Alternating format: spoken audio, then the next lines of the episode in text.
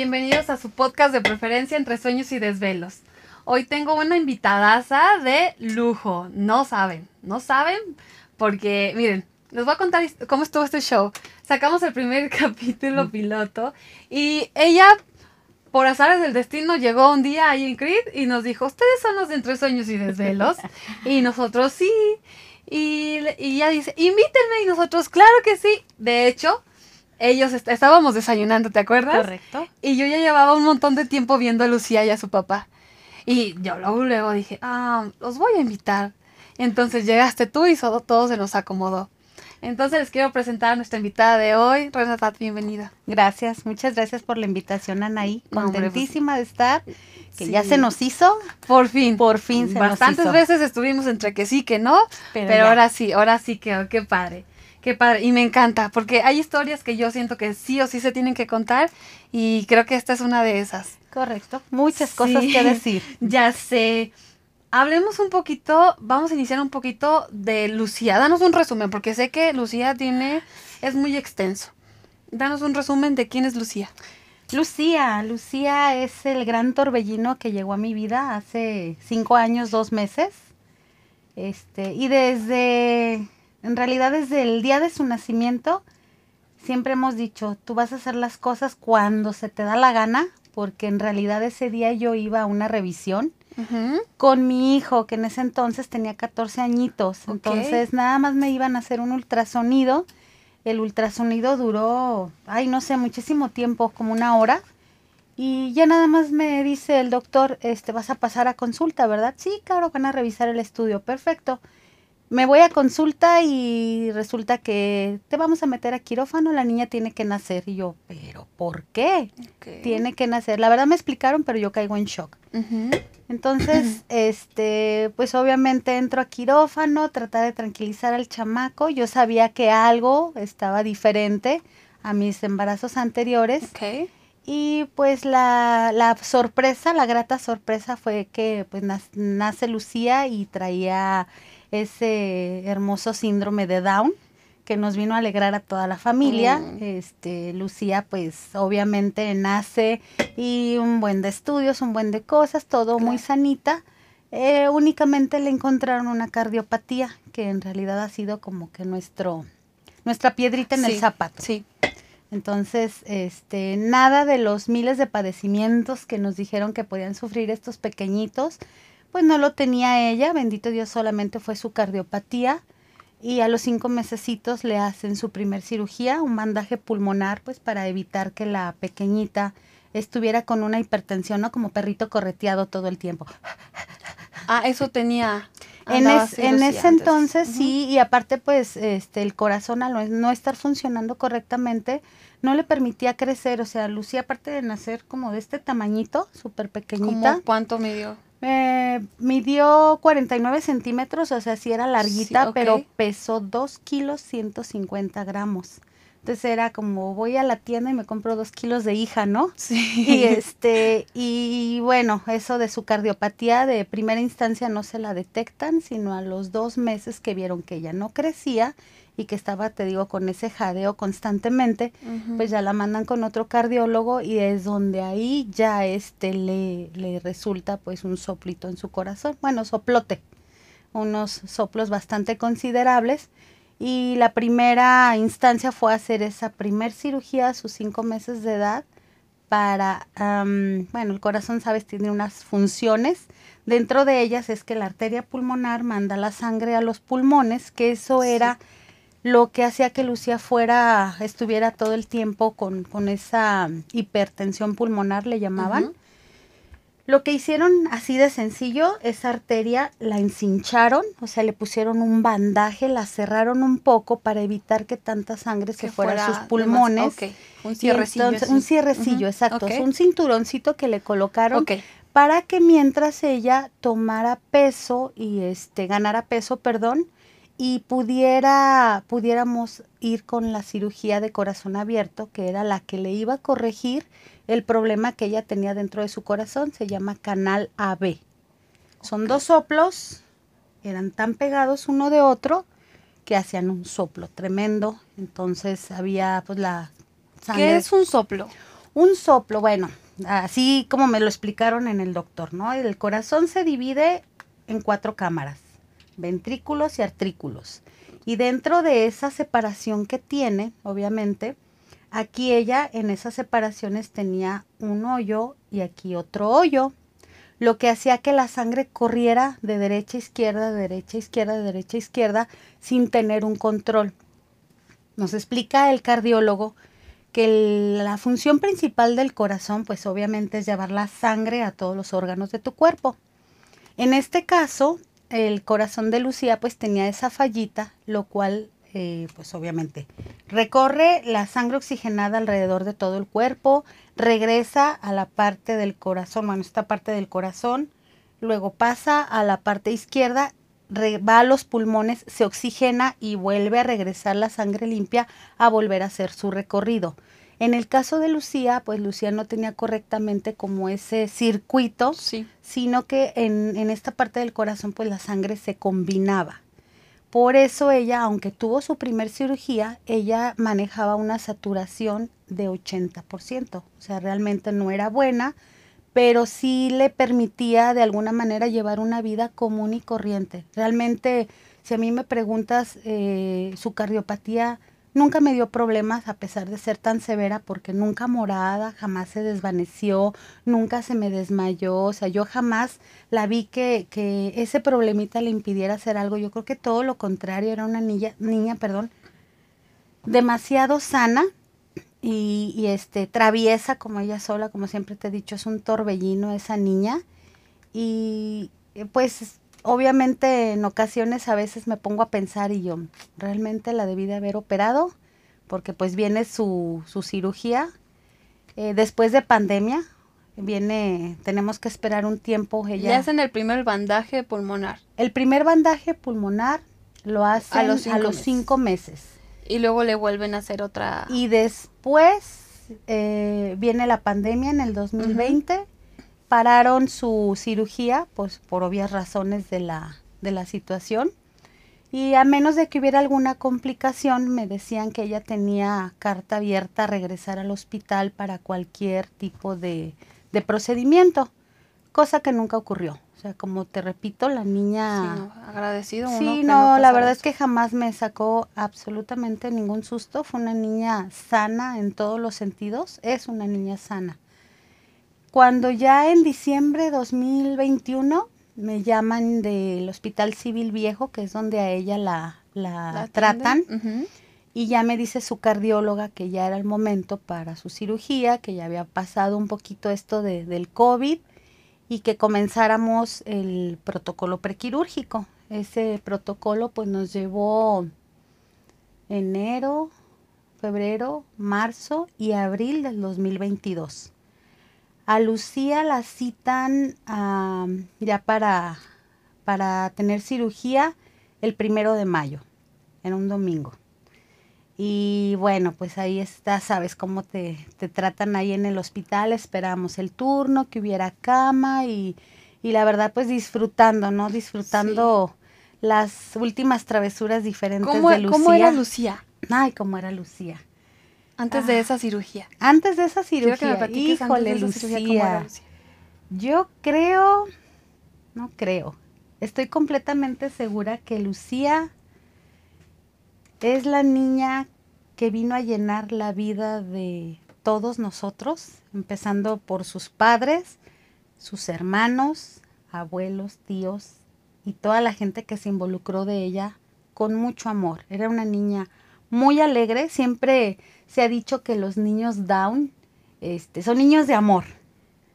Un momento, yo ahí sí estoy un poquito diferente, ¿no?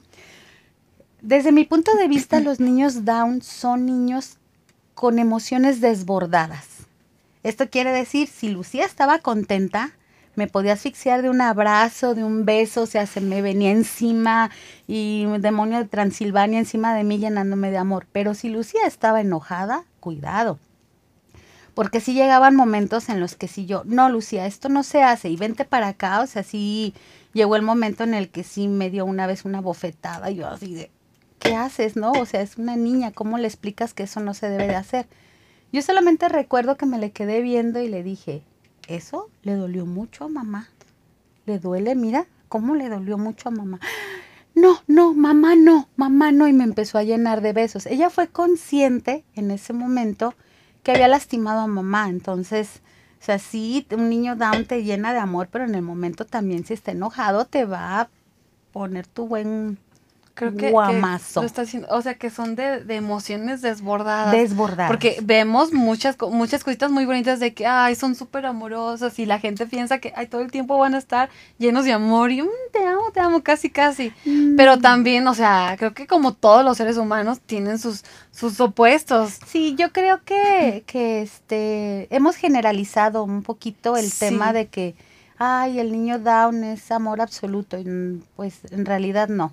No, no el dejan de ser niños sentimiento, tampoco. El sentimiento en ese momento lo potencializan, entonces lo que ellos sientan y bendito sea Dios que en el caso de Lucía pues siempre tratamos de que fueran sus sentimientos nobles, sus sentimientos alegres, su sacar su lado positivo y tratar de, de que nos permitiera eh, como que educarla, mm, no con agresividad, educarla con un pues tal vez con un momento de mira, está pasando esto, no se debe de hacer por esto, Más por- conscientes. más consciente, no, no de que no, es que esta no se hace y al típico manazo, pues oye, ¿por qué, no?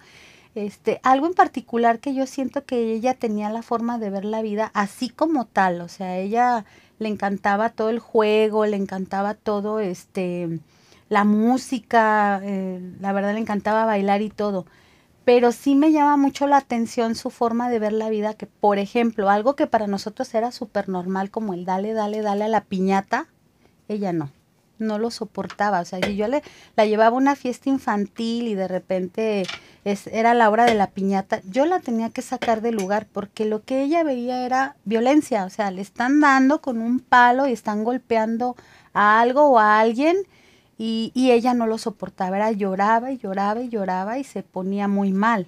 Entonces ya pues la tenía que retirar en lo que pasaba el momento de la piñata, porque pues obviamente no van a parar el festejo o la Sí, celebración porque Lucía se está poniendo mal, ¿no?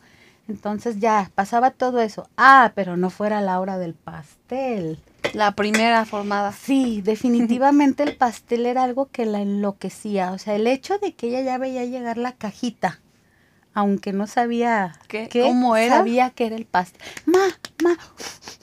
Y le hacía pues, se soplaba a su manera, ¿no? Sí. Y soplaba y se emocionaba y mi, mi, yo, yo. Y decía, Claro. no, mami, tú no eres. O sea, es, es de, no sé, de su amiguita X. Pero ella siempre quería soplarle a todos los pasteles, incluso en casa. Pues teníamos que comprar a veces de la nada, ir a comprar un pequeño pastelito a, a- a algún centro comercial y colocarle, ponerle el pastel y hacer toda la fiesta. Y le teníamos que cantar mordida, mordida, ¿no? Y ella era la más encantada del mundo haciendo todo ese show. eran- O sea, y era fiesta en todo momento con ella.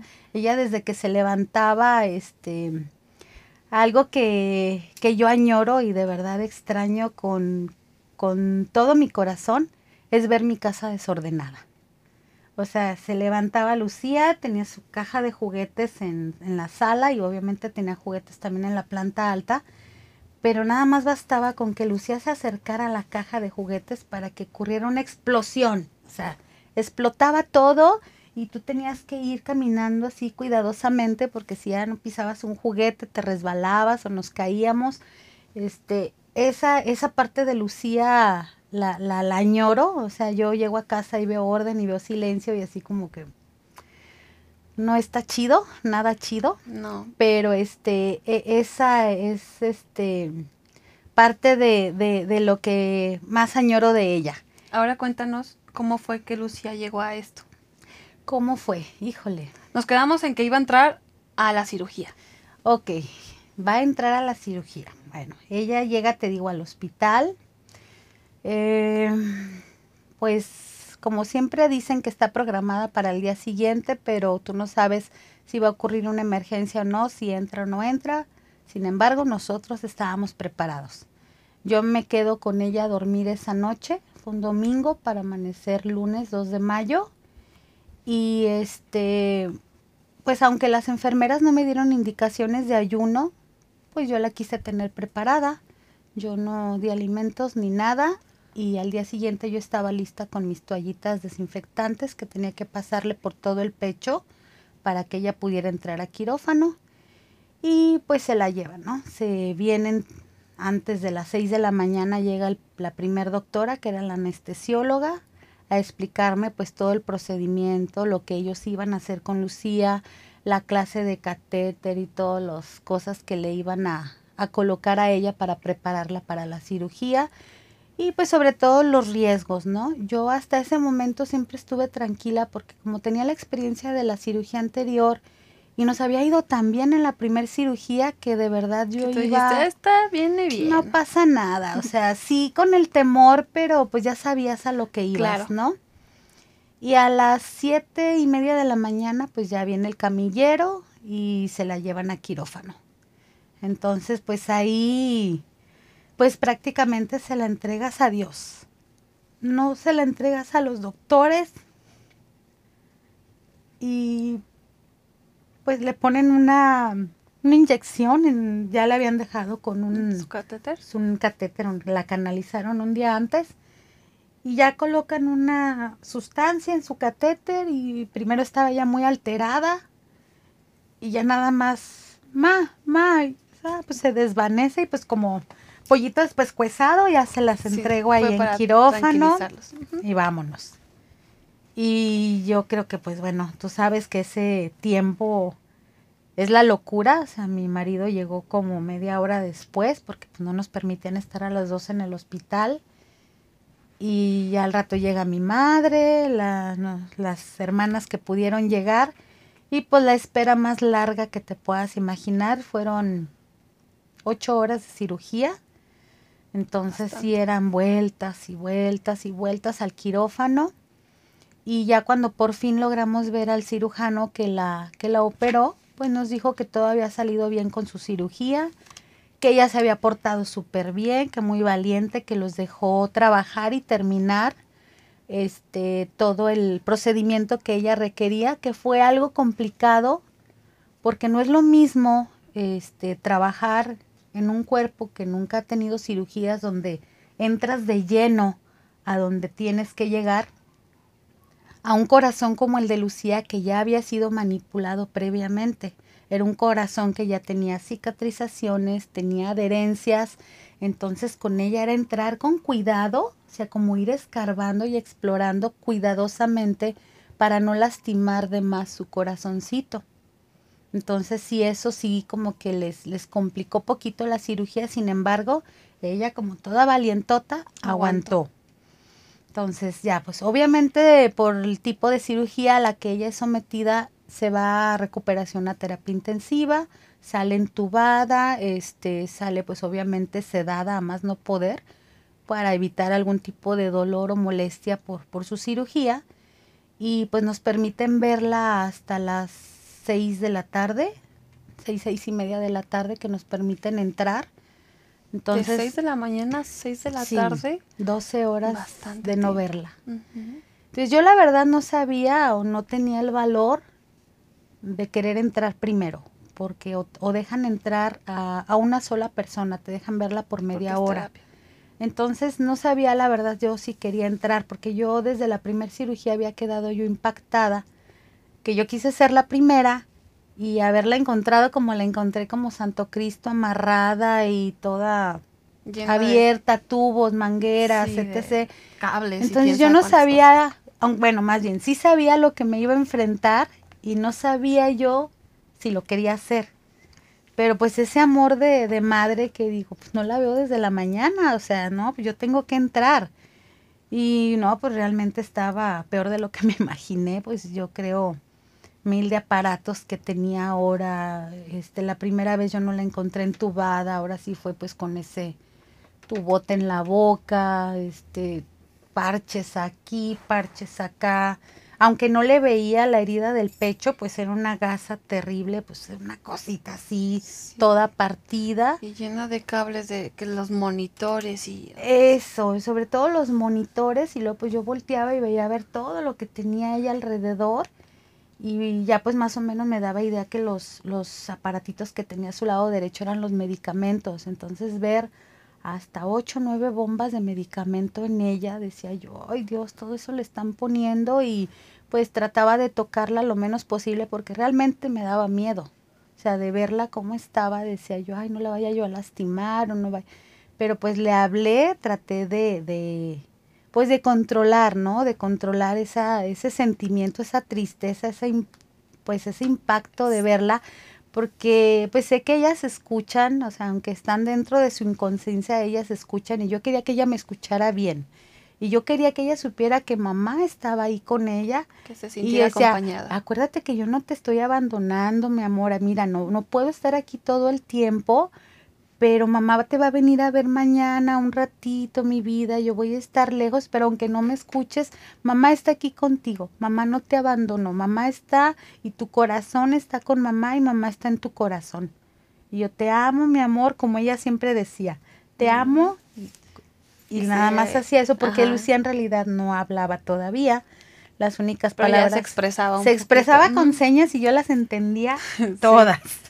Pero entonces le decía, Lucía, te amo. Y ya nada más ella te hacía se así. Tallaba se tallaba su corazón. Entonces, y ya nada más le dije, recuerda que te amo. Ya, pues tomé una manita a tratar de que no tuviera tantas cosas y nada más la acerqué a mi pecho y que sintiera mi corazón. Y ya, pues te, te, vas, ¿no? O sea, bien, te sales de esa puerta de terapia intensiva y echa un mar de lágrimas y le digo a, mi marido, la niña está bien, solamente quiero llorar. Y quiero llorar y, perfecto.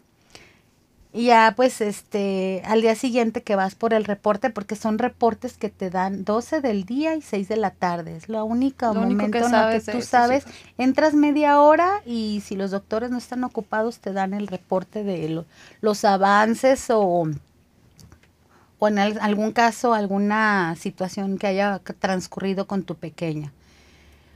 Al día siguiente, pues nos dicen que Lucía había tenido un paro, pero pequeño, que la sacaron rápidamente porque ella sale con un marcapasos temporal, un aparatito que le colocan fuera de su, de su cuerpo, de tal manera que, se podía retirar posteriormente. Y pues siguen las mismas, ¿no? Obviamente no había mucho avance y todo, la tarde fue igual. Pero eh, esa noche, martes, para amanecer miércoles, nos llaman a la una de la mañana de hospital, porque para eso no te permiten quedarte en el hospital por lo mismo de COVID. Entonces nos llaman a la una de la mañana y, y, este, se pueden presentar en el hospital. Y yo, dígame, pasa algo. No, los doctores necesitan hablar con ustedes. Ay, no. Pero pues el horario te dice. sí, digo, ya volteé y me le quedo viendo, le digo a mi marido, no creo que necesiten una CUR para hacer un trámite, ¿verdad? Ya nada más se me queda viendo. Y pues sí, de casa al hospital yo creo que el camino se nos hizo eterno, ninguno de los dos hablábamos.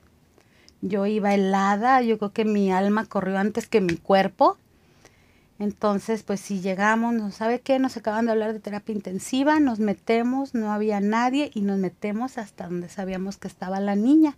Inmediatamente los doctores nos sacan y nos piden que esperemos en una salita de espera que había especial para los informes.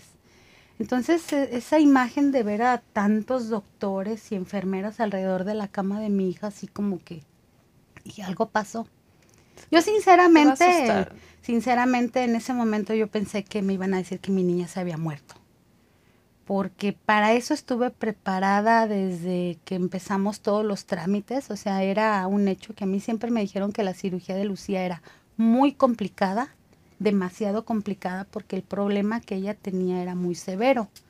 Entonces, pues estando en terapia intensiva ves tantos casos, ves tantas situaciones, tantos pequeñitos que pierden la batalla, porque ya al estar ahí es que ya estás grave, o sea, no estás ahí por una gripe, no estás ahí por cualquier cosa, entonces, pero pues no fue el caso, ¿no? Sale, sale la doctora que estaba en turno y pues nos dice que Lucía había vuelto a caer en paro, que había durado bastante tiempo. En ese momento nadie nos dijo cuánto tiempo ni lo que había sucedido, simplemente que les había costado mucho, mucho trabajo regresar a Lucía y que incluso habían tenido que traer, no recuerdo el nombre de los encargados del marcapasos, no sé qué palabra utilizaron, pero a las personas para que resetearan el aparato porque pues no, no podían regresarla.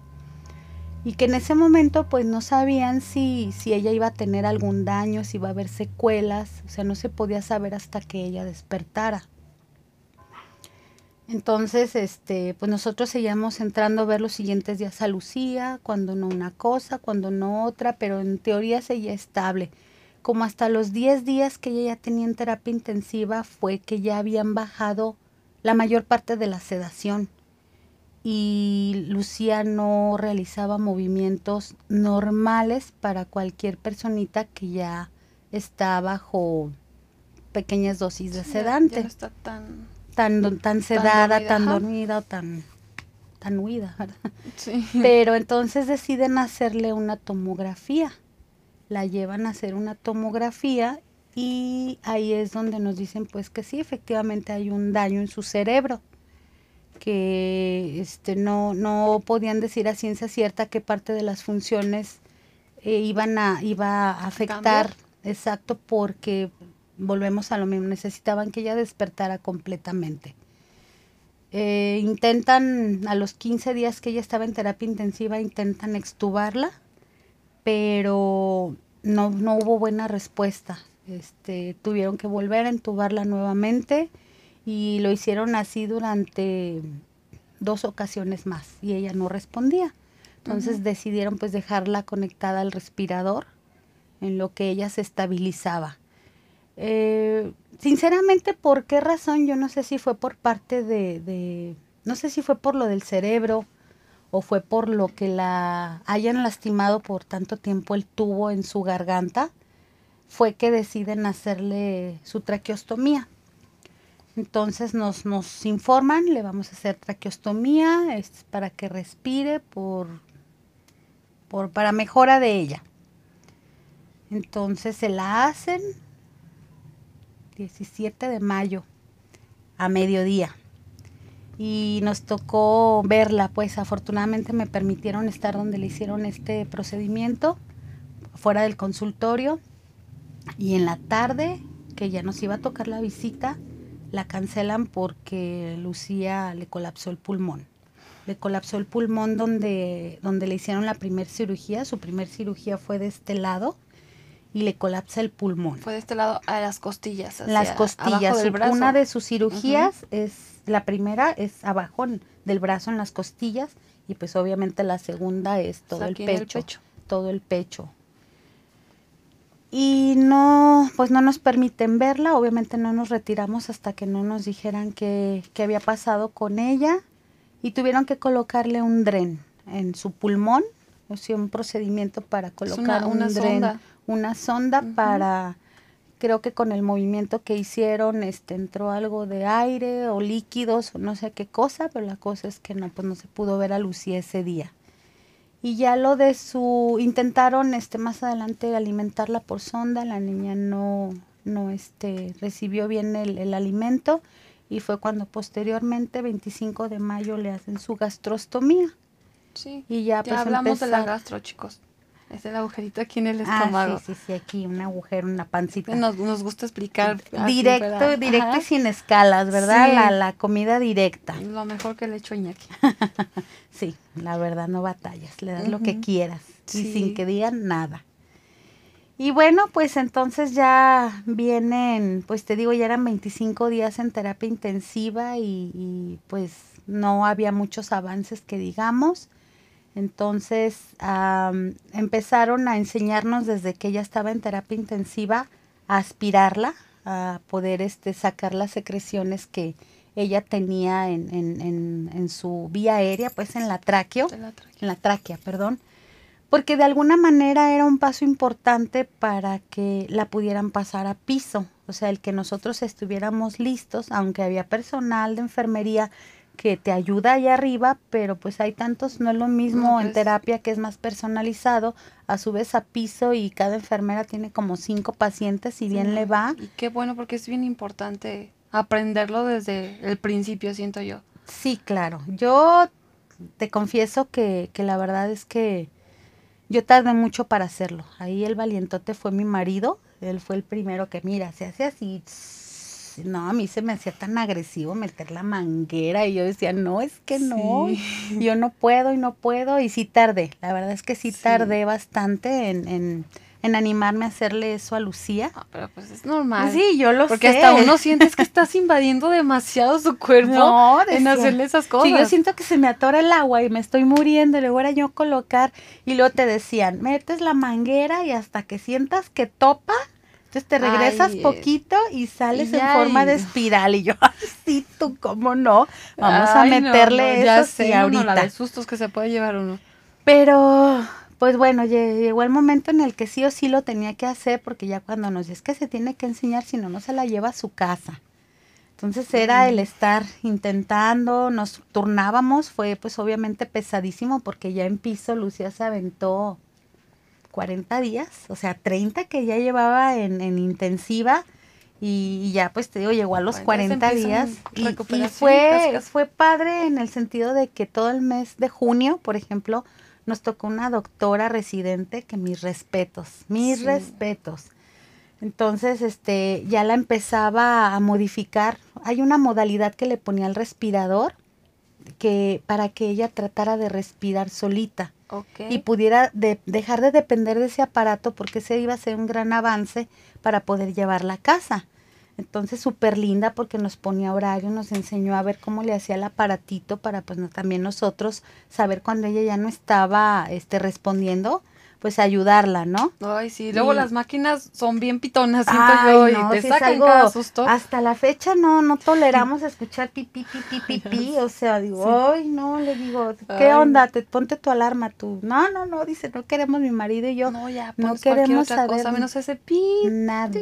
Ay, no. No, es horrible. Es, yo creo que nos dejó traumados, ¿eh? Ese Pues es que pipí. sa- sales Digo, ese pipí no lo queremos volver y a estás dormido y oyes eso y tú, ¿qué pasó? Ay, sí. Ah, porque siento que es como una película de terror que te Mm, canta. Es una pesadilla, Sí, es como una sí, pesadilla y la escuchas y, ay, no, ya quiero despertar, no quiero. Pero es tu pesadilla. Es exacto, digo, ay, que qué lindo sería despertar y decir, ay, todo fue un sueño, un mal sueño. Ajá. Pero- Entonces, Pero no. 40 días. 40 Lucía. días, ¿no? Y, y, y fue algo bien, este, bien, bien chistoso porque, pues, Lucía cumple años el 10 de julio.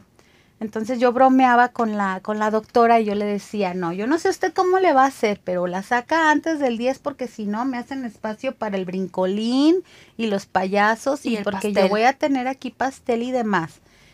Y fue curioso porque Lucía salió del hospital el 8 de julio. Justo a tiempo. Entonces, justo a tiempo para celebrar su cumpleaños en casa.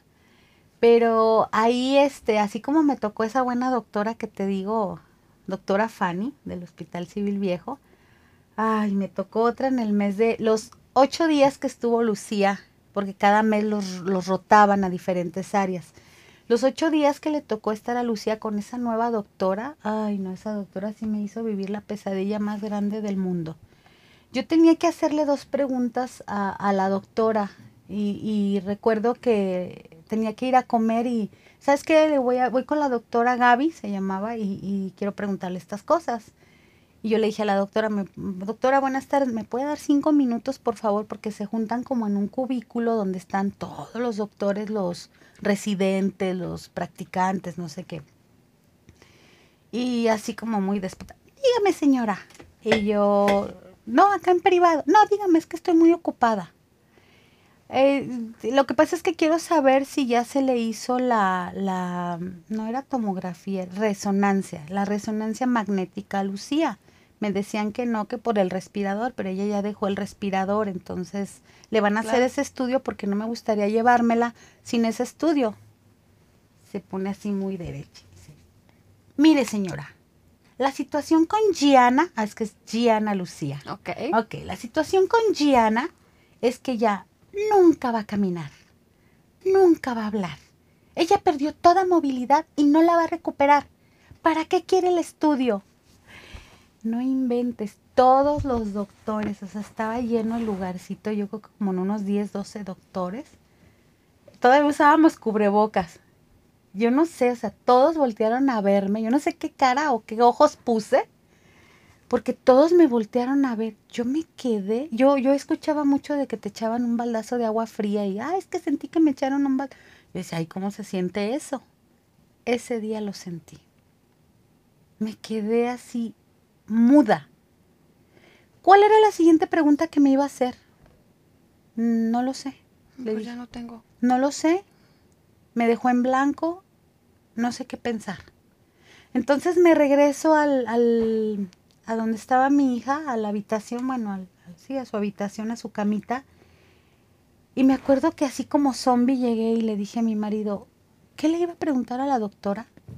Me dice lo de la resonancia y lo del teletón, que si te podían dar el, el El escrito, informe. el informe médico para el teletón.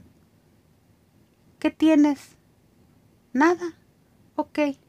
Me giro. No, hombre, me suelto como un mar de lágrimas. ¿Qué pasó? Digo, es que la doctora me dijo que esto y esto y esto. ¿Qué doctora te dijo eso? La vieja esa de los lentes y así me dijo y me habló y, o sea, no sé, o sea, en ese momento fui consciente, fui consciente de, de la realidad de Lucía. Y me dolió tanto, tanto, tanto esas palabras. Que decía, ¿cómo yo voy a perder a mi niña? O sea, ¿cómo voy a perder esa parte que con tanto trabajo, porque las que tenemos una niña o una personita down, sabemos el trabajo que nos cuesta, que caminen, que gateen, que hablen, que, que coman. Entonces yo ya tenía tanto terreno ganado con Lucía, tanta dedicación y de repente, ¡pum! Todo desapareció. Y yo creo que fue la manera, ¿sabes? La manera en la que me dijeron las cosas Es que fue muy brusco. que yo digo, ¿es neta? Digo, ¿es en serio que va a pasar eso con mi niña? Y bueno, en terapia intensiva fue una situación similar, pero no me dolió tanto como eso, sino que, mire señora, la niña que le vamos a entregar, olvídese de la niña que ya entró a este hospital. Pues esa niña ya no existe. La niña que le vamos a entregar es una bebé a la cual usted otra vez le va a volver a enseñar a comer, a respirar, a moverse, este, a dar, a valerse por sí misma, ¿no? Entonces, ahí mis esperanzas eran todas, pero con esta otra doctora, no, me dejó hueca. Es que fue muy diferente a como te, te lo dicen acá en terapia intensiva, porque te dicen, puede empezar otra vez el proceso. Y acá fue muy tajante en decirte, pues ya. O sea, ya ni, ni piense que su hija va a hacer esto. Sí, Fue muy ¿sabes? duro. Y, y sobre todo, como dicen, el poder de las palabras. Yo es fecha que no puedo sacar de mi cabeza esas palabras. Usted ya la perdió. Esa niña no existe. Mi sentir a veces es como, mataron a mi niña. O sea, ¿dónde está mi niña que hacía esto, esto, esto? Mi niña que me hablaba, mi niña que caminaba, mi niña... O sea, Lucía nos dio el regalo más grande, una semana, 23 de abril, antes de entrar al hospital, que fue soltarse a caminar sola 45 minutos, sin que nadie la agarrara. La grabamos porque para mí era increíble verla caminar 45 minutos por todo el, el fraccionamiento donde vivíamos. eso. Y yo decía, mendiga mocosa, perdón por la palabra, y si no le ponen el beat. No te preocupes. Sabías a lo que ibas. Sabías. Y dices, si no camino ahorita, ya no voy a caminar. Entonces, yo me acuerdo de ese día y digo, y fue sola, ¿eh? De, no me agarren, no quiero que nadie me agarre cuando no podía ni soltar mi mano. Entonces, wow, o sea, gracias, yo sigo, gracias hija, porque te vi caminar.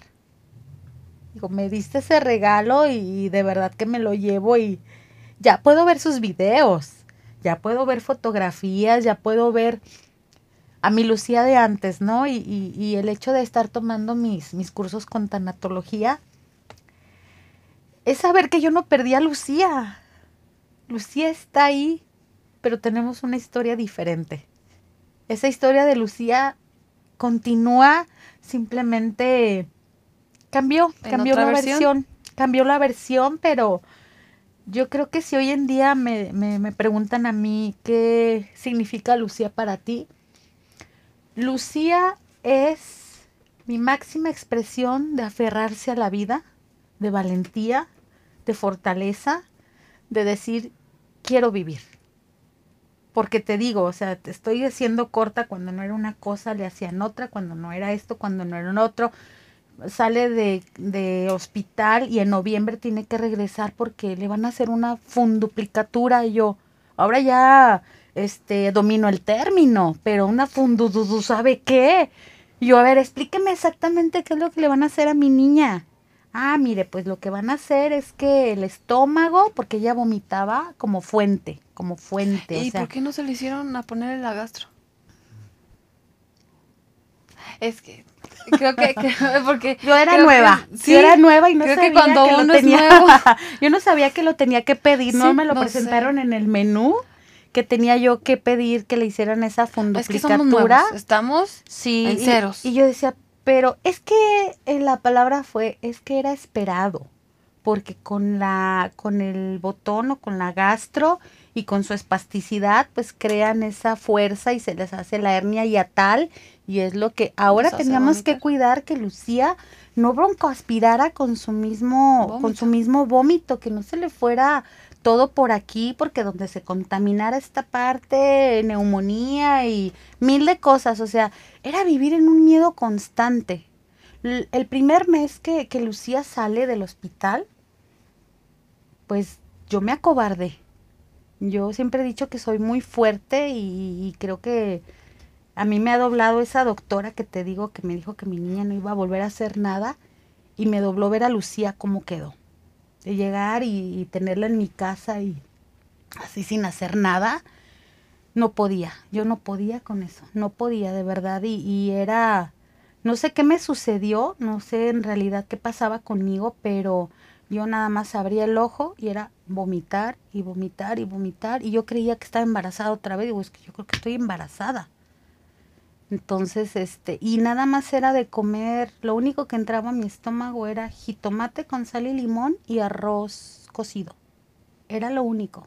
Nada más podía comer porque todo me caía súper mal, todo, o sea, todo lo aventaba. Mi marido se burlaba y dice, ya vas a soltar los chapulines. Digo, pues es que no, no me cae, no me cae. Bajé como 10 kilos en ese mes. Pero yo creo que era parte de ese duelo, ¿no? Eso era parte de esa... Es preocupación. Porque Es a, miedo, era terror. sí. No, era, era terror. a mí también me pasó. No, era terror de, de que yo veía a la niña y decía yo, es que si me quedo dormida y si se le atora la flema y si algo le pasa y si le infecto el hoyo de aquí, bueno, o sea, era terror, a mí todo me daba terror.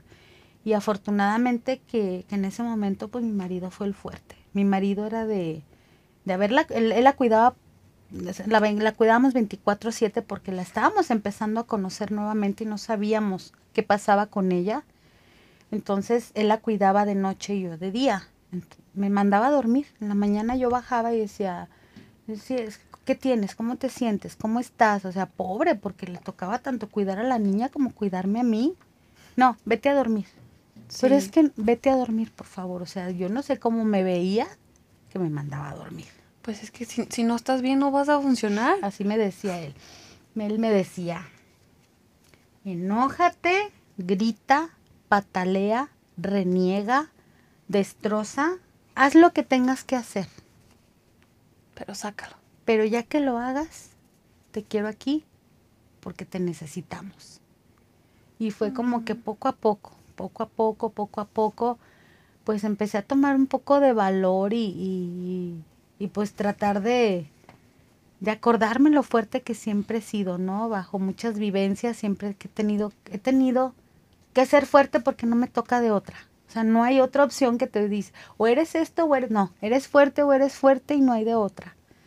Entonces, pues fue de, de, de armarte, de decir, bueno, ok, pues vamos a entrarle, vamos a, a seguir echándole muchas ganas porque sí eran, tuve pensamientos espantosos, Sí, sí le decía muchas veces al de arriba, ¿y para qué me la dejaste así? No, llévatela. Llévatela, o sea, ¿por qué? ¿Por qué me la dejas así? Yo no puedo verla así.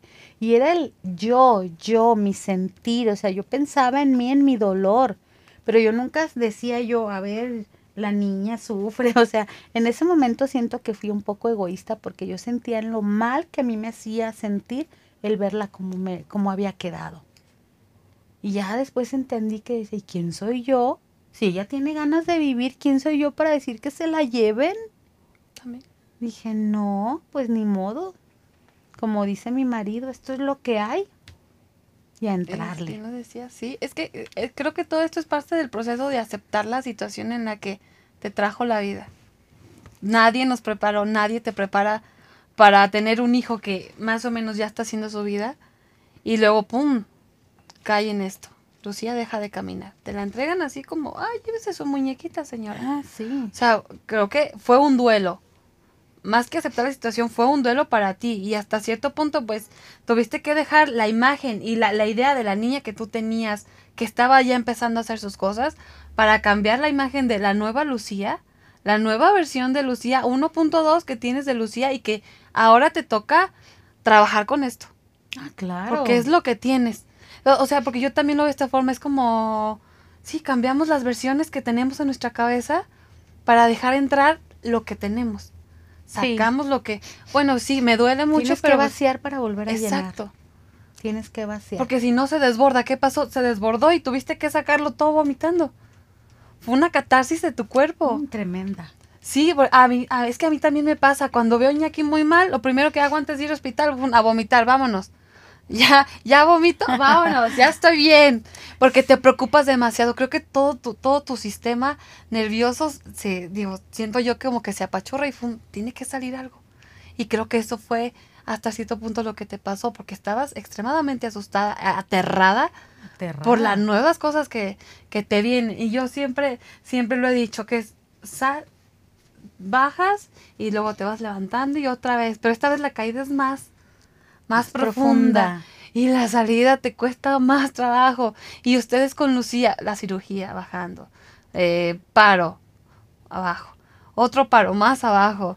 eh, todo lo que pasa, entonces fueron bajando, bajando, bajando, bajando de poquito en poquito. Llega la doctora a pisotearte hasta cierto punto. Me hasta un cierto- jarabe tapatío o encima sea, de mí. siento que la doctora te diga, ay, te da. No, y luego es. Ay, a la bella doctora Fanny casi ya no me la encuentro en el civil. Ay, pero esta doctora, pero como Te la cosa de perdónala, perdónala, perdónala, bendícela, mándale buena vibra y ay, yo ¿Tú sí- qué eres, mi calma? No, Por y la ves y tú dices, me siento que se me retuerce la tripa. Sí, siempre, siempre Sí. va a haber alguien que fue muy duro contigo. Y, y fíjate que yo también me pasó esto con Iñaki, que fue una doctora muy dura con nosotros. Y después dije, porque me salí, nos salimos también encabronadísimos por lo que nos dijo. Y después pensé, dije, qué bueno que también vino y me abrió los ojos. Me dolió, me dolió muchísimo lo que me dijo, pero me abrió los ojos a mi nueva realidad. Porque a veces uno co- como, papá te puedes hasta mentir de que, ay, ahorita engañas. te engañas Te de que mi hijo, mira, ahorita que salgamos, vamos a terapia dos semanas, ya va a estar caminando, casi, casi es lo que, o sea, tu propio cerebro, o sea, para mantenerte hasta cierto punto Acuerdo. cuerdo, te, te engaña, pero también digo, también hace falta unas gotitas de realidad de poquito en poquito, no que te echen el pomo completo. No, no, no, claro. Pero sí, o sea, la realidad está bien cañona. Pero siento que una vez que la aceptas, empiezas a sanar esa parte que tú no sabías que tenías que sanar. Yo lo veo de esta forma. Y el poder que tienes de hacer cosas que en la vida imaginaste que ibas a hacer. Exacto. No, no, yo digo, estoy sorprendida tanto con, con Oscar, con el papá de Lucía, como conmigo, que decía, yo en la vida me imaginé que yo tenía que hacer este tipo de cuidados tan intensivistas, les digo yo, ya somos enfermeros intensivistas. Si en la vida Sí. he colocado una inyección y mira ya lo que estoy ya haciendo. hasta aspirar y quién sabe cuántas No, cosas no, que no, y el hacen. manejo y que sácalo y que échale y que dale la vuelta y yo digo, no, no, no, es increíble. Y ya ahorita uno los, ha- los hace ver tan fácil. Pues sí, ya. Nos ven y, y dicen que fácil, pero todo este proceso. Ah, claro, ese nos costó, como yo digo, nos costó y, y ha sido pesado en el sentido de que, pues nada más mi marido y yo la atendemos. Nadie más ha querido, este, entrarle a decir, bueno, este, Ivana apenas hace dos semanas dice, bueno, mamá. ¿Quién es Ivana, Ivana? Ivana es la hermana de Lucía, es mi hija mediana que, que este, de alguna forma intentó ya aspirarla y lo hizo perfectamente, ya van dos veces que lo hace. Entonces, de alguna forma yo ya puedo subir y bañarme tranquila, un poquito más de tiempo, para que ella ya... Oye, que mucha falta hace. Sí. Porque ¿El baño o el tiempo? Todo, todo. Es que de verdad se agradece hasta bañarse. Ah, claro. eh, decir, ah, tengo cinco minutos. Lloro dos y medio, otros dos y medio me baño. Pero o sea, es tu tiempo para ti. Sí. Porque, porque te escucho y te siento tan saturada. Entonces quiero que me platiques qué haces tú para ti. Ay, pues bien sencillo, ¿qué no hago, mujer? Las ventas corren por mi sangre, corren por mis venas. ¿Ok? Entonces, has de saber que yo desde hace 11 años soy coordinadora de ventas y distribuyo joyería de acero inoxidable. Entonces, tengo dos días a la semana que en teoría son los días que me toca trabajar. Y este, ese día pues me voy, surto, tengo mi grupo de, de vendedoras en las cuales les, doy la mercancía, hago cortes de joyería, etc, etc. Vendo productos por catálogo, vendo zapatos, eh, lunes y martes vendo cremería, tenemos este un negocio de cremería y, y eso de alguna manera, yo sé que no es propio para mí, pero a mí me ayuda, a mí me distrae un poquito de todo esto y yo creo que también lo más importante, generamos dinero, porque sí hay, hay momentos en los que definitivamente, pues tú sabes, cualquier cosita para un pequeñito enfermo en las condiciones de nuestros hijos cuesta y cuesta mucho dinero. Es un lujo tener un hijo Entonces, con discapacidad. Este, siempre eh, ah, me apoyo mucho en redes sociales. eh, yo nada más, la gente nos hemos vuelto tan chismosas que de repente ya nada más subes cosas a tus estados y ahí se hace la venta. Entonces Y ya nada más me organizo y voy y, y- y- y distribuyo y entrego y un día para entregar y ya nada más me transfieres, o sea, ya ni siquiera de regresar a cobrar. Entonces esa es la parte que aunque en, en ese inter que Lucía está, en- está internada y que no pude hacer mucho, pues mi grupo seguía trabajando. No al mismo ritmo, pero seguía trabajando, ¿no? Y te puedo decir que pues no he hecho tan mal las cosas, porque por ejemplo el año pasado, a pesar de que todo lo que viví con Lucía, quedé en tercer lugar de ventas anual felicidades. con lo de la joyería y, y este fue súper emotivo porque pues no obviamente no me pudo acompañar Oscar al evento, siempre es la posada con pareja, pero fueron mis hijos, Diego, que es mi Ujú. chiquillo de 19 años, e Ivana me acompañaron. Entonces fue súper padre porque Diego fue el que me coronó. Diego me puso mi Oh, corona, me entregó mi diploma y me dio unas palabras, ¿no? De, de, de lo orgulloso que está de mí, ¿no? Yo creo que ese fue el mejor pago, ¿no? El hecho de, de saber que, que a pesar de las circunstancias y a pesar de que a veces no eres capaz de abarcar tanto, pues tus hijos te tienen en un buen concepto. Ese es un pago muy chido. Es que, pues están ahí viéndote toda la friega que te estás metiendo con Lucía. Y aparte, estás siendo un ejemplo porque no has dejado de trabajar. Sigues, sigues haciendo cosas por ti. Aunque sea para traer dinero, pero esto es tuyo. Sí. Y lo sientes, dices, que esto es mío. Yo lo voy a seguir haciendo. O sea, no, no te, hasta cierto punto no te robó esa identidad de, de, de ser independiente tú Ay, no, también. no, no, al contrario. Además que siempre aprovecho como que la oportunidad de, ay, voy a ver una clientecita o voy con mis, con mis este, clientas de, de la otra marca, que yo no sé si se puedan decir marcas, pero este, y nos tomamos el cafecito, me enseñan los productos y voy y les vendo de la joyería. O voy con las de la joyería y voy y les vendo del otro producto. Nos tomamos el café, que, que la verdad es que a mí el café me, me llena. O sea, a mí tomarme una buena taza de café es así disfrutarla. Y la chiquiteo, dices que parece que estás besando el café, lo bueno es que a mí me encanta así besitos, tu momento. y todo y este y esa parte en la que puedo desenvolverme y puedo porque sí no no es que no me importe que dejo a Lucía, no, al contrario, o sea, pero sé que la dejo en buenas manos, se queda con mi esposo y sé que la está atendiendo y sé que la está cuidando este, así como estuviera yo. Entonces me desprendo completamente y disfruto el momento en el que estoy siendo yo, estoy siendo Renata, está haciendo lo que le gusta, lo que le apasiona. Me encanta. Digo, esa parte no se olvida, o sea, es algo que yo disfruto. Pues tienes trabajo, pues en realidad no es trabajo porque lo disfruto tanto y gano dinero. Es que está padrísimo, ¿eh? Porque cuando nos pasa muchas que, que dejamos de ser o sea, tienes un hijo con discapacidad y ya sientes que ya no puedes hacer nada más. Que, o sea, hasta cierto punto yo me sentía eh, bien inútil. Yo ya no más puedo hacer esto. Mi cerebro ya no capta otras cosas. Y mientras he estado, Iñaki va creciendo, he aprendido a soltar y también, ok, otra gente me puede ayudar a cuidarlo. Yo también me puedo salir un tiempecito, el niño va a seguir igual. no le va a pasar nada sin mí. Y me encanta esto porque tú nunca lo dejaste de hacer.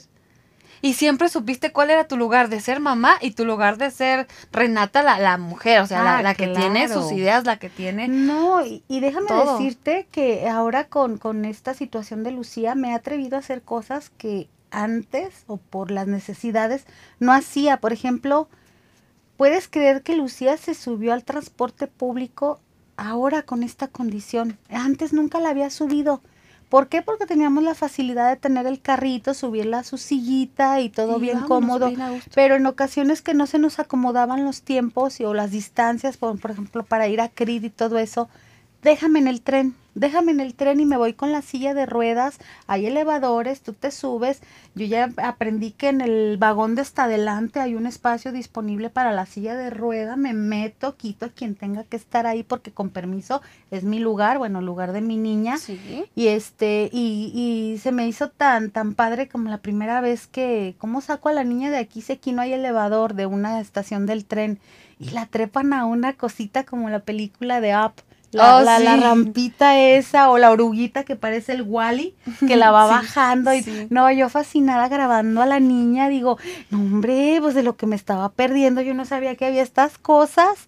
Entonces, no me, ah, no me impide el tener a Lucía encerrada, porque ya sé cómo moverme, ya sea en el carro o en transporte o incluso caminando. A ver, vámonos a caminar. Hay una parte en la que, en la que traigo mis ojos fijos y, y de verdad no quito el dedo en el renglón que es las banquetas. Yo, por Dios. O sea, yo como quiera voy empujando la silla. Pero yo veo mucha gente que ellos van en su sillita de ruedas y de repente te encuentras con que, ¿y la banqueta? O sea, la cortaron porque había una raíz grandísima, pero ya no la volvieron a poner. ¿Y cómo va a pasar una persona en silla de ruedas, en carriola, con un lastimado un pie con muletas, digo, no, no inventes. Sí, que te, obsesionan las banquetas una vez que tú tienes que utilizarlas. efectivamente. ¿Verdad que sí? Y, digo, ¿cómo es posible este, ciertos lugares y de cercanos a, lugares con discapacitados y las banquetas en pésimas condiciones? Yo no, por Dios, esto parece broma. Entonces, siempre hay mucho campo de acción mientras tú te lo, te lo propongas porque yo digo que siempre en la vida hay de dos sopas. O sea, o te deprimes o no haces nada y te encierras, o buscas cómo mejorar esa situación que tienes. Entonces, a mí me encanta la, la, la silla que tiene Lucía. Eh, le regalaron una silla muy padre. Que por Dios, le digo, ahí va la mi niña en el Corvette rojo y le cuelgo de cosas o me salgo a entregar producto, me salgo a cobrar y va, tiene una canastita abajo y padrísimo porque yo voy bien equipada este y, y empiezo a hacer todo lo que Renata tiene que hacer y la hago este parte de porque ella antes de todo esto me acompañaba a cobrarle a las clientas, a dejar pedidos, antes ella era parte de mi día a día. Entonces, poco a poco la he ido involucrando, claro que nunca poniéndola en riesgo, perdón, pero, pero que ella sea parte de esto. O sea, tú ya me ayudabas, pues lo siento, mamacita, vas a seguirme ayudando. Entonces, me, me gusta esa parte porque la ven mis, mis, mis clientas y, ay, ahora sacaste a Lucía, la sacaste acá a trabajar. No, tiene que trabajar. Le digo, le digo, ahora es mi Barbie con accesorios carísimos. Entonces, sus accesorios me cuestan. Y, hay, que y hay, que, hay que trabajar para ello. Que te voy a decir una cosa, dentro de todos los males o de todo lo que pudieras ver malo de la situación, a nosotros nos pasó algo muy padre y me imagino que tú también habrás experimentado eso. Cuando sale Lucía del hospital, este, pues mi marido se queda sin trabajo porque él tenía permiso nada más para un mes, pero como se prolongó lo de Lucía, él ya no pudo regresar a su trabajo. Entonces, este, después, pues, eh, Lucía se queda en casa y se nos hace muy complicado, la verdad. O sea, como te decía, uno la cuidaba de mañana, otro de noche. No podíamos hacer otra cosa que cuidar a Lucía porque no entendíamos todo lo que pasaba con ella. Pues me creerás que tanto en mi trabajo, en la joyería, se organizaron para una rifa mm. y me entregaron una cantidad considerable de dinero que se reunió de esa rifa, lo suficiente como para comprar cositas para Lucía, la comida, este, en, en Arenal, que es de donde es la familia de mi marido, se organizan también allá y nada más de repente llegan unos donativos con un buen de pañales, sondas, gasas, guantes, este, toallas húmedas, pañales, un pero buen de cosas que le llegan a Lucía. Con esto te quiero decir que llueven las bendiciones. O sea, llega un momento en el cual sientes que estás en el hoyo y me está pasando lo peor del mundo, pero dicen, hey, mira, ¿qué onda? Aquí, ahí te va. Hay gente buena que piensa en ti, está contigo y tú no estás solo en todo esto. Y durante, yo creo que cuatro meses más o menos, este, no nos preocupamos absolutamente por nada, sin poder trabajar ni él ni yo. Y ya arrancamos en noviembre un negocio de, de la cremería, de lo que te digo. A mí yo siempre tenía, quiero vender quesos y quiero vender quesos. Entonces una prima hace un viaje con causa para Lucía Sayulita y todo lo recaudado, todas las ganancias fueron para ella y con eso arrancamos el empezar a traer los lácteos de Ocotlán y empezar a vender lunes y martes, lunes y martes, lunes y martes.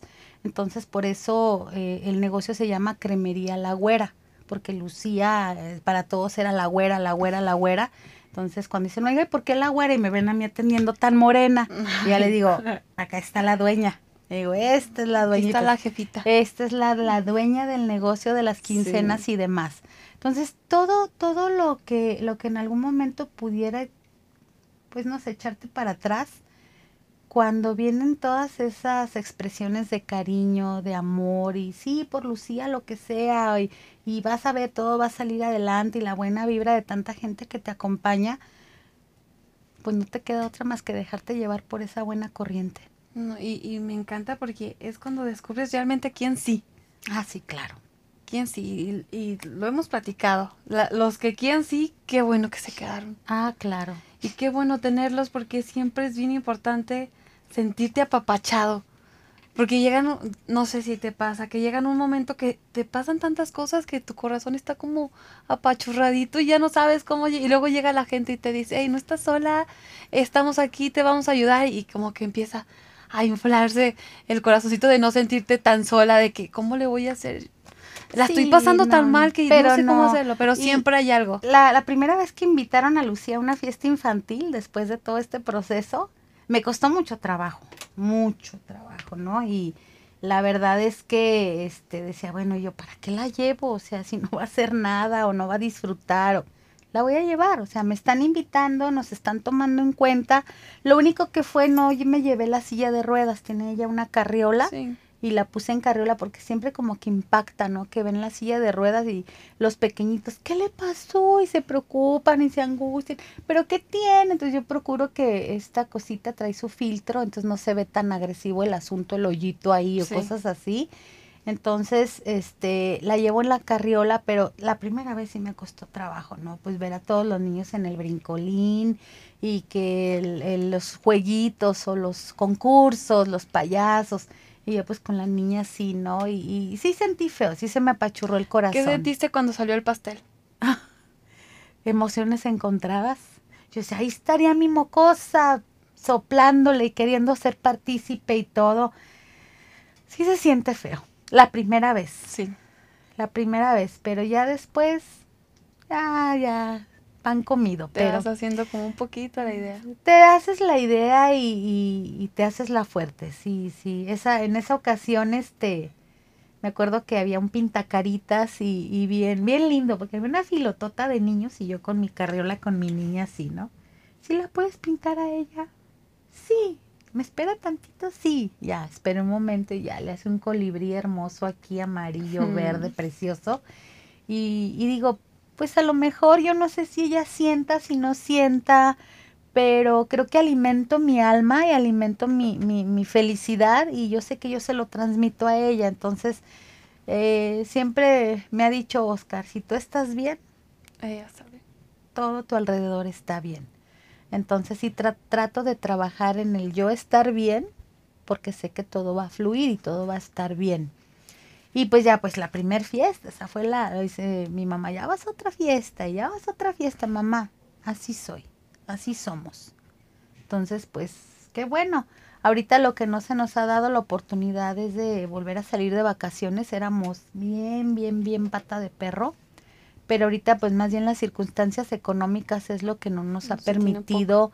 Porque sí, hay muchos gastos con ella. Te digo, la semana pasada este, tengo un angelote de amiga y vecina que de regalo de cumpleaños nos, nos apoyó con el aparato de electrodos, de electroestimulación, algo así creo que se llama, sí, los electrodos. Y le digo, no, pues mejor me hubieras regalado un viaje a Cancún, como que le regalas toques a mi hija, no, bueno, Oh, en broma, claro, ¿no? Pero, claro. pero es la parte en la que, en la que digo, eso sí como que todavía nos pesa, ¿no? Y, y vemos que todo, por ejemplo, mi familia se va a ir a la playa, la, unos se fueron en septiembre, otros se van en octubre y de repente tú así de, uy, ¿y No, yo para cuándo? Yo también tengo ganas de ir. Y le decimos a Lucía, ¿ya ves? Por ti está parada la obra. ya, ándale, vámonos, queremos ir a la playa a solearnos. Estás como cuija, toda blanca, toda descolorida. sí.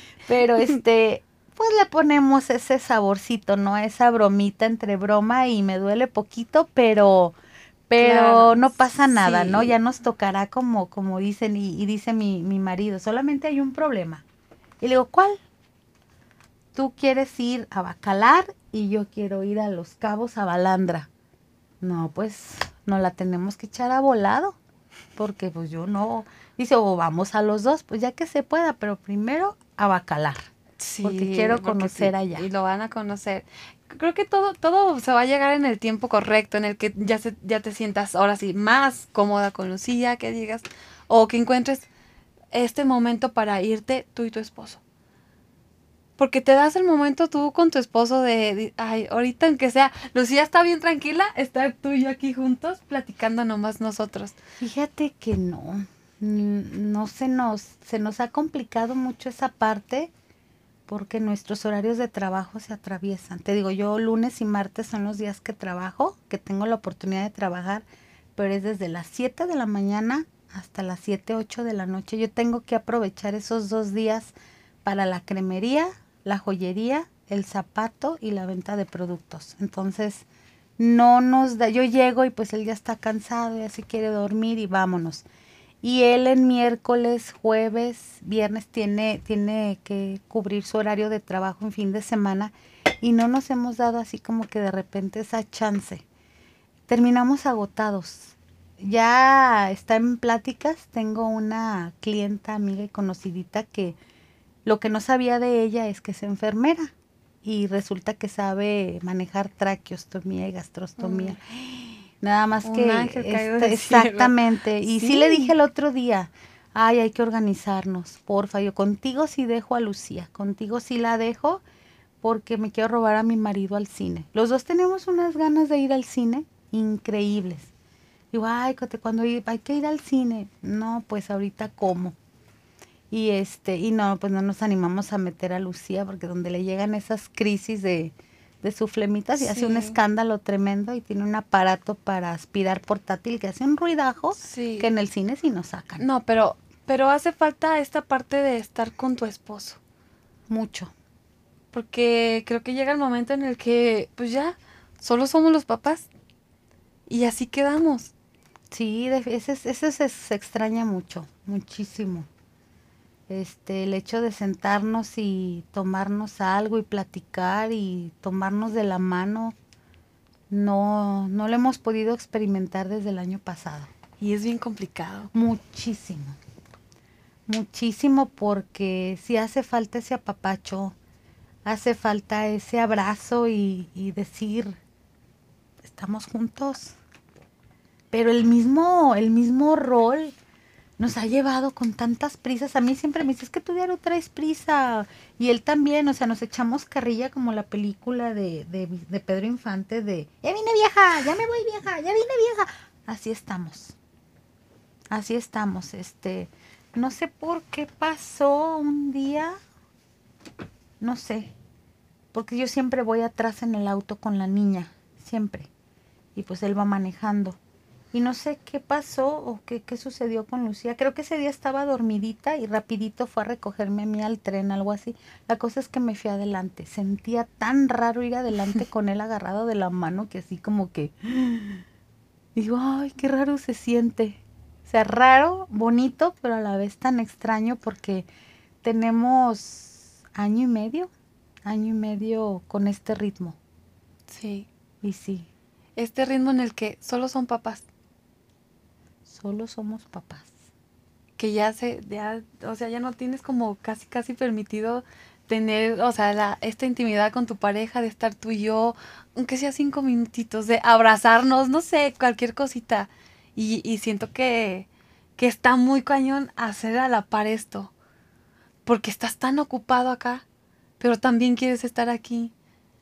Y son procesos como muy hasta desgastantes para lo mismo como pareja. Sí, claro. ¿Verdad? Sí. Porque se deja de, o sea, siento yo que se deja de tener esta intimidad de, de, esposo, ni siquiera siento que tenga que ser como sexualmente, sino la intimidad de estar tú y yo, nada más, contándonos cualquier cosita, o, o agárrame una nalga, lo que sea. ah, bueno, eso siempre se, no se bueno. le la buena costumbre de diario. Con pues permiso, con permiso.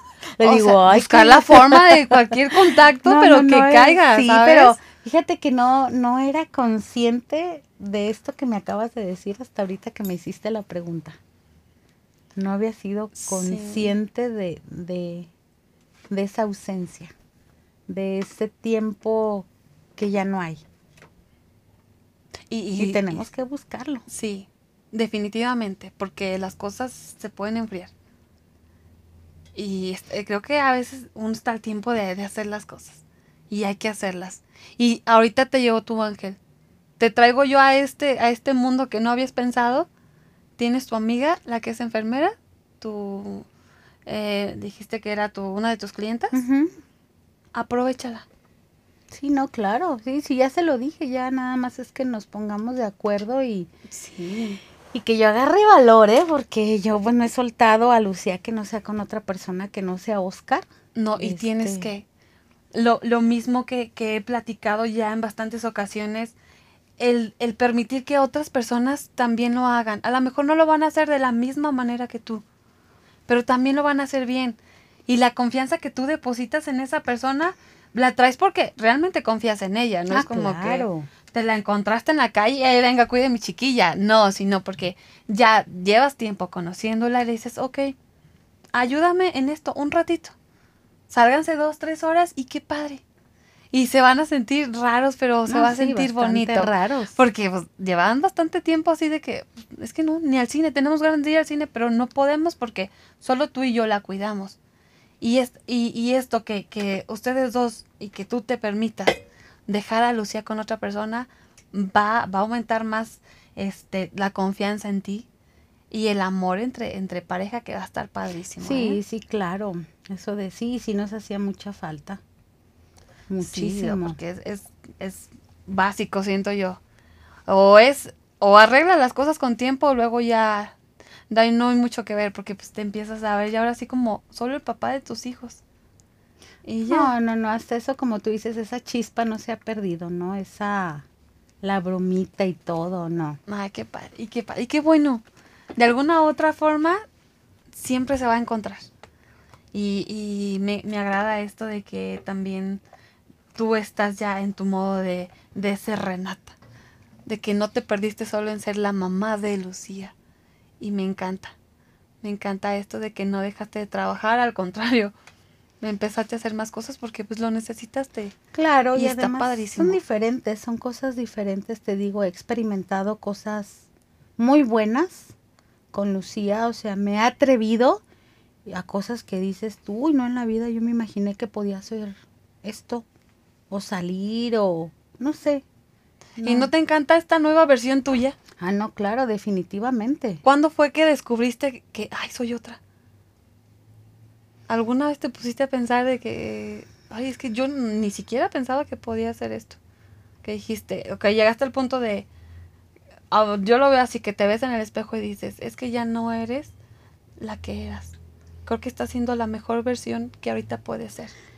Creo que fue cuando ya acepté, acepté que, que Lucía se encontraba con esta nueva condición.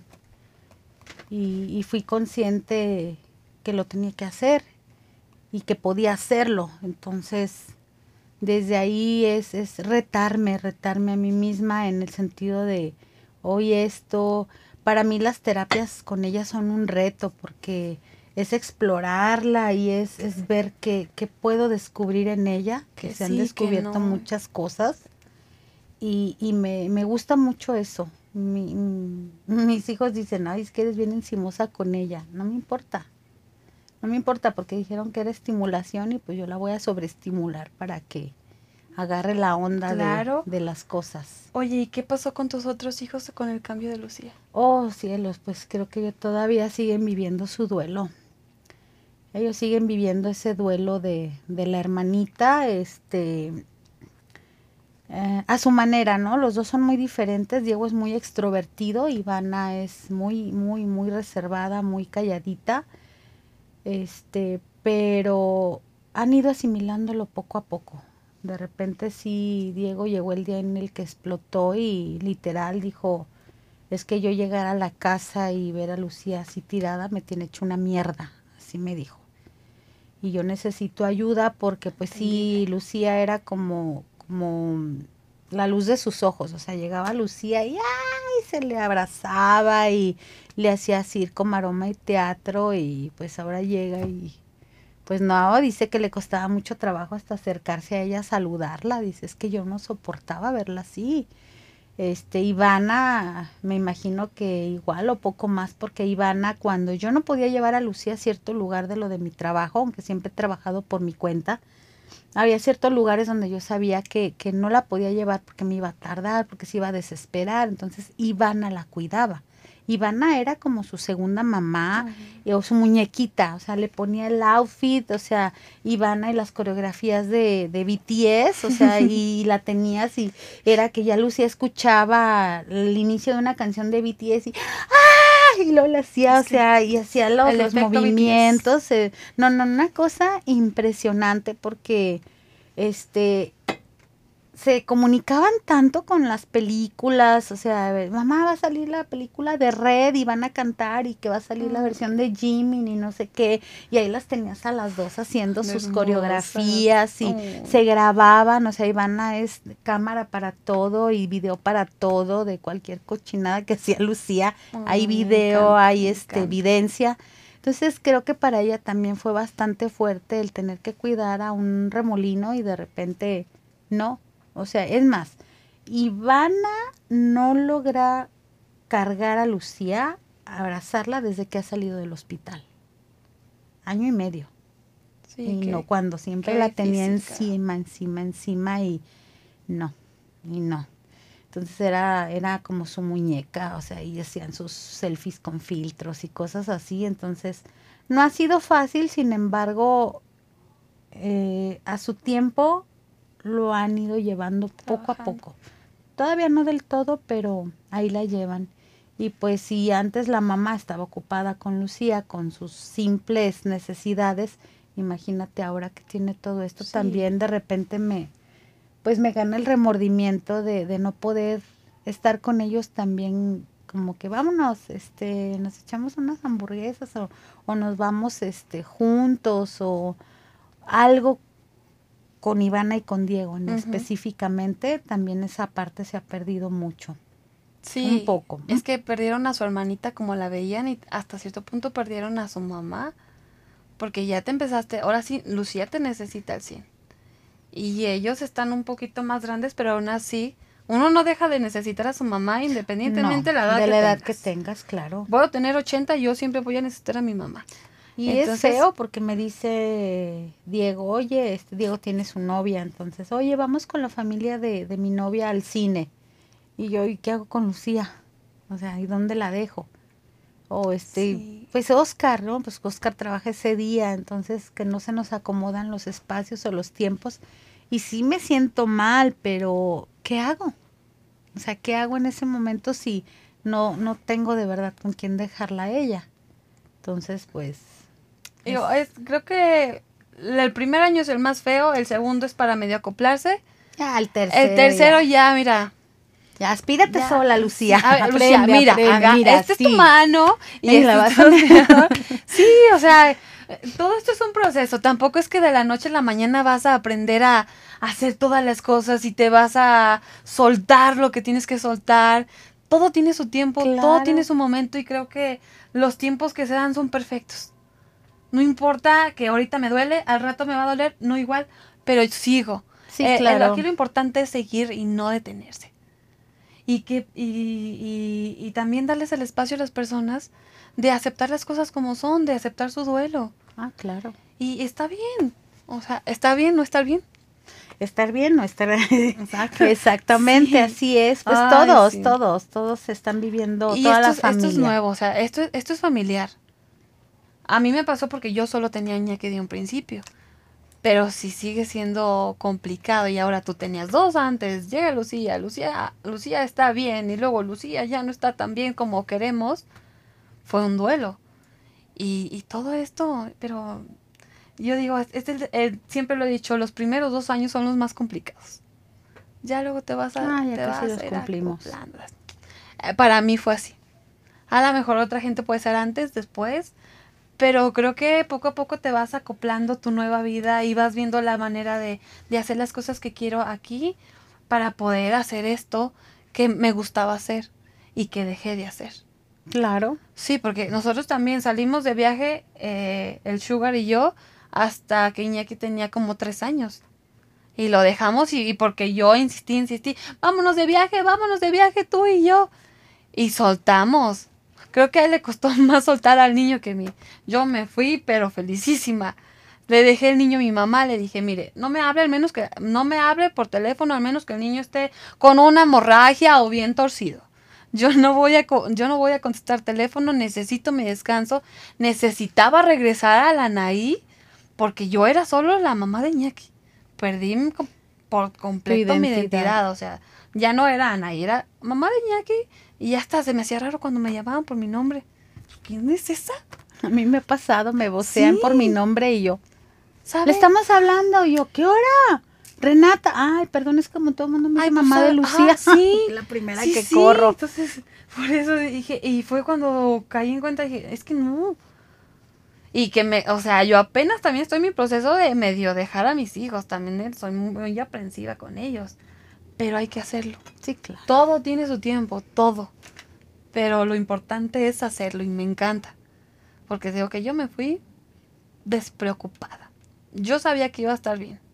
A lo mejor soy, también soy muy de que es que si le vas a hacer así, pero pon la mano así, no así, pon la mano así.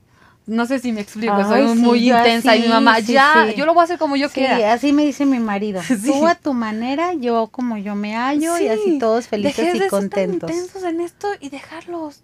Y también les hace falta, yo siempre lo he dicho, le hace falta también a mis hijos separarse de su mamá, de la histeria de su mamá. Me vengo un ratito, regreso, los tres bien contentos. Sí, Nos vemos con amor. Porque me vengo en cabrón, cuando los dejo, me vengo enojada por cualquier cosa y ya llego bien contenta, bien feliz. Y también nos hace falta extrañarnos. claro. Y te va a llegar el momento en el que digas, ay, qué padre, me voy a un cafecito con mi amiga, sé que Lucía está bien y todos bien contentos. Sí, exactamente. Y lo importante es darse el tiempo. y en el tiempo correcto. Que tú sientas que lo puedes hacer, porque tampoco puedes irte a un lugar y, y llena de ansiedad porque no vas a disfrutar nada. No, pues mejor regrésate a tu casa. Exacto, mejor no salir. Y cuando tú sientas que ya lo puedes hacer, ahora sí. Que dijiste, Sí, agarra que tu costalito y tú dices, vámonos. que nunca se deja, la verdad es que esa parte de desde el momento en que eres mamá nunca te debes de olvidar de ti como persona, jamás. Sí.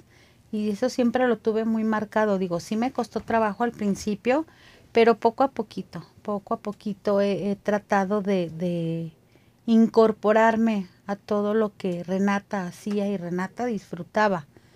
Sí. Este, y dar, darme ese tiempo, a veces como que salir de la rutina. Ha sido complicado, pero vamos poco a poquito.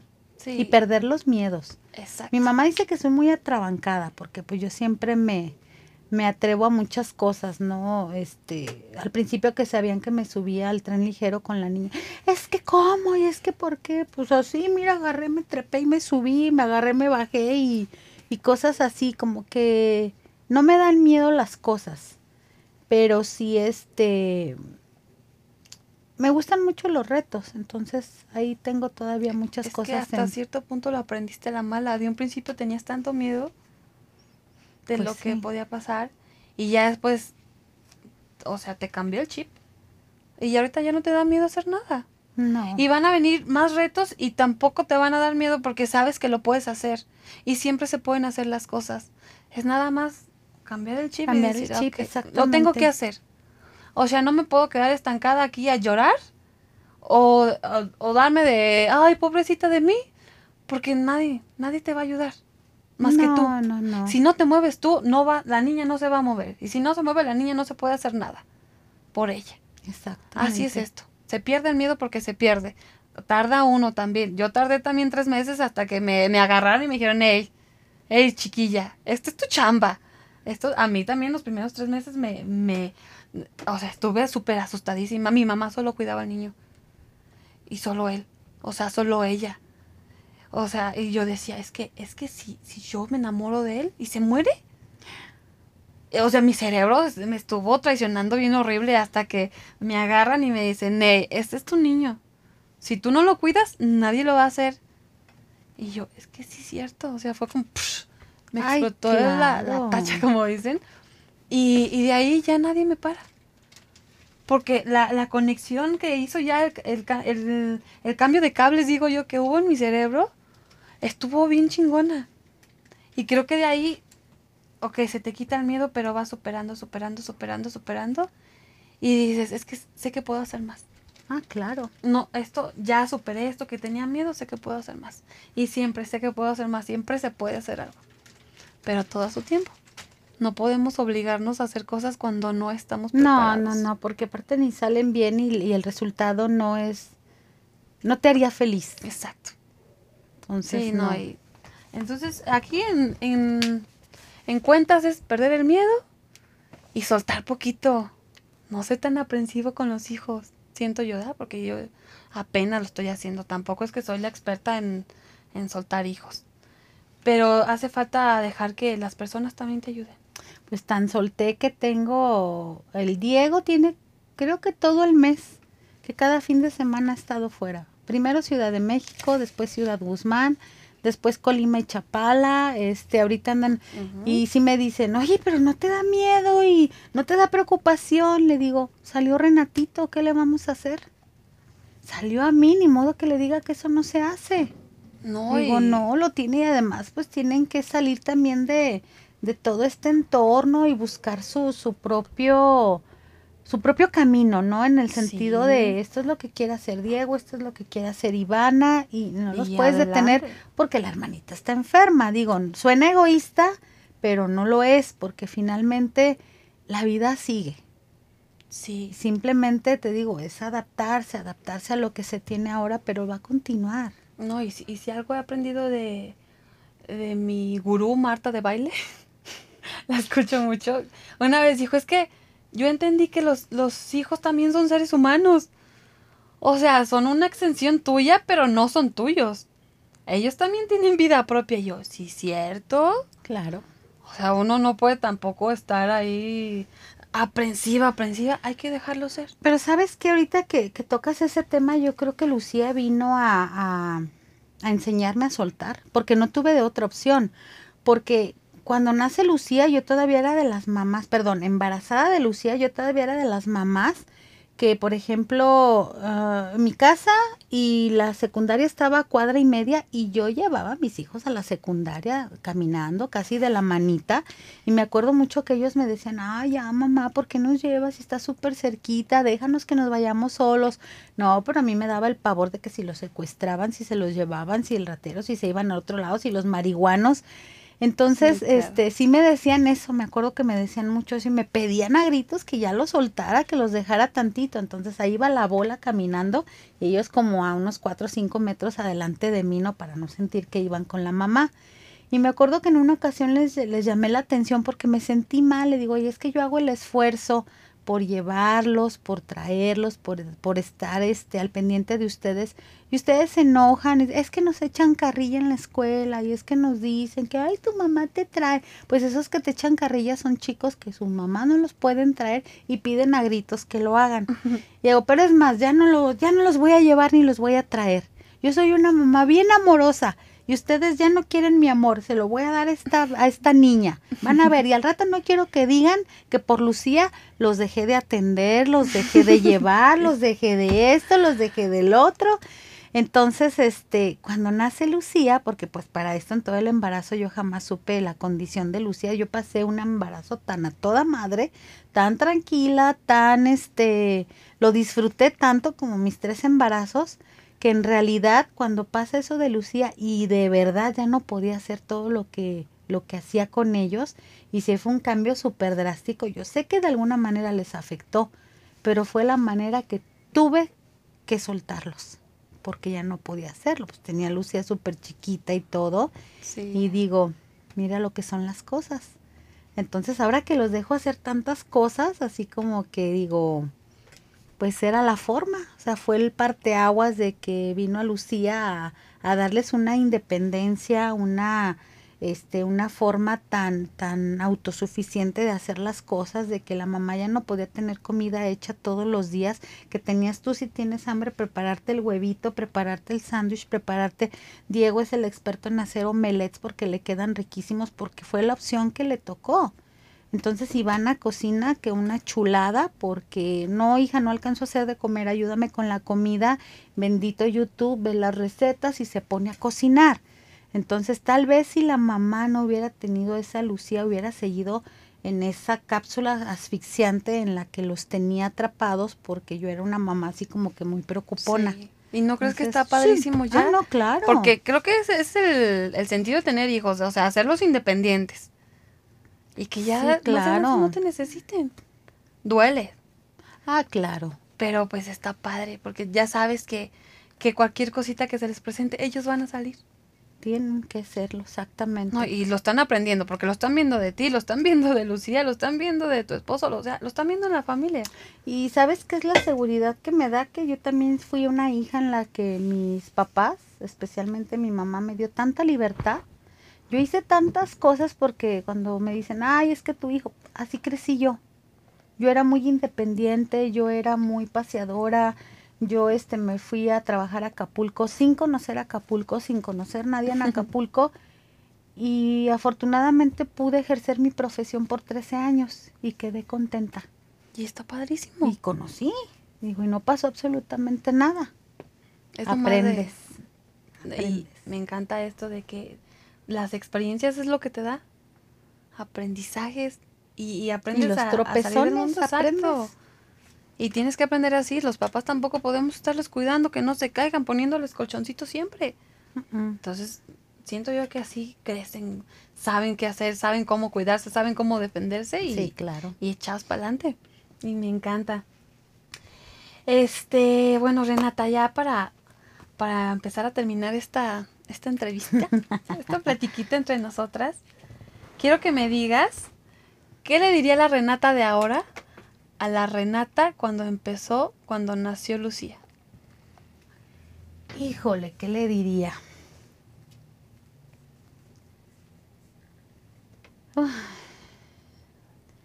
Pues yo creo a esa Renata tan miedosa que, que era cuando nació Lucía porque no sabía qué podía pasar con ella. Este, pues le diría que fuera más tranquila. Le diría que confíe, que confíe en ella misma porque ha demostrado que puede hacer cosas grandiosas. Eh, ha demostrado que puede atravesar una tempestad porque lo puede hacer y porque lo ha hecho y saber que todo va a estar bien, que, que simplemente es dejar los miedos a un lado, saber que no eres la única persona que está atravesando por una situación difícil, que habemos muchas, muchas mamás que de repente sentimos que el mundo se nos viene encima. Y, y quiero ser esa luz, esa luz este para esas personitas como en su momento alguien fue mi luz cuando llega Lucía, luz Lucía, ay esa luz de mi vida cuando llega Lucía y tantas personas que me acompañaron en ese en esa travesía. Yo siempre he dicho que cuando uno se embaraza creemos que el embarazo es como un viaje a la playa donde vas a disfrutar un chingo. Y el sol, y el mar, la arena. Pero cuando te dicen que tu pequeñita tiene ciertas necesidades, esto se convierte como un viaje a la montaña, donde en lugar de sol hay días muy, muy lluviosos, muy oscuros, hay días de mucha tempestad, mucha intranquilidad, pero también hay días de mucha paz, donde llegas a un bosque y ya cuando estás arriba de la cima te sientes el, el dueño del mundo y lo vuelves a bajar y vuelves a sentir muchas cosas entonces es simplemente aprender a disfrutar este viaje. Este viaje para el que nadie nos preparó. Sin embargo, con todo este camino recorrido con Lucía, he aprendido que ya nada más difícil me puede tumbar. Porque esto que ya me tumbó, me atarantó y me hicieron pinole, me pude levantar y pude seguir adelante. Entonces, difícilmente creo que pueda existir algo que me pueda tumbar de nuevo. Y así va a ser porque ya aprendiste. Exacto. ¿Cuál es tu sueño para Renata? ¡Wow! Mi sueño para Renata. Híjole, yo quiero viajar. Adoro viajar, adoro tener una casita en la playa. Oh, qué padre. Sí, definitivamente es, es mi sueño, gozar de la playa. Yo soy muy playera. Y este, me visualizo en una casita con playa, con un terreno enorme, porque me encantan las plantas. No importa que mi casita sea así de petit, pero con mucho terreno para plantar plantas. En otro mundo yo creo que fui viverista o algo así, ¿Sabes? porque La Adoro señora las de las plantas. plantas. Soy la señora de las plantas oficialmente. La señora de las plantas. Ah, entonces eso vas a tener. Tu Sí. casa en la playa con muchas plantas. Con muchas plantas. Qué padre. Y por último, ¿qué le dirías a las personas que están iniciando con sus hijos? ¿Qué les diría? Pues obviamente que, que sepan que no están solos. Que siempre abran su corazón porque a veces somos personas que, que nos negamos a la ayuda y, y de repente hay mucha gente en este ambiente donde ya nos movemos, donde el corazón se nos ensancha y se nos hace tan grande y tan lleno de amor que nos ayudamos unos a otros. Sí. Entonces, de repente nada más es voltear a tu alrededor y no sentir el miedo y pensar que eres la única a la que le está pasando. Este, buscar a alguna persona que, que, que te inspire esa confianza de, de que tú puedas llegar y preguntarle algo y dialogar y que no tenga miedo de, de sacar sus miedos, o sea, de, de decir sus dudas y todo eso, porque en realidad este somos personas que ya se nos ha desarrollado un lado humanitario tan cañón que no nos no nos este preocupa o que nos pregunten o, o decir yo este no es que no te voy a ayudar o no el, el egoísmo no existe en nosotros entonces esa parte de, Sí. de sentirse que se dejen apapachar porque hay gente que luego no se deja Sí, no, y es bien bonito. Es bien bonito conocer nuevas personas porque ahora sí ya te, ya te sientes en tu realidad, pero te sientes acompañada. exactamente Ya no vas sola. Y muchas vamos así, qué bonito, ¿eh? Qué bonito, gracias, gracias por tus palabras. Eh, quiero agradecerte por aceptar, por venir aquí con nosotros a contarnos tu historia, por traernos un pedacito de Lucía a este lugar. después vamos a traer Ay, no, que, es una belleza, Lucía, ¿eh? Este, yo también estoy bien enamorada de Lucía. Eh, me encanta porque es todo, blanquito, parece un, un de este mazapancito bien precioso. Ay, esa un Lucía. Me encanta. Gracias por venir.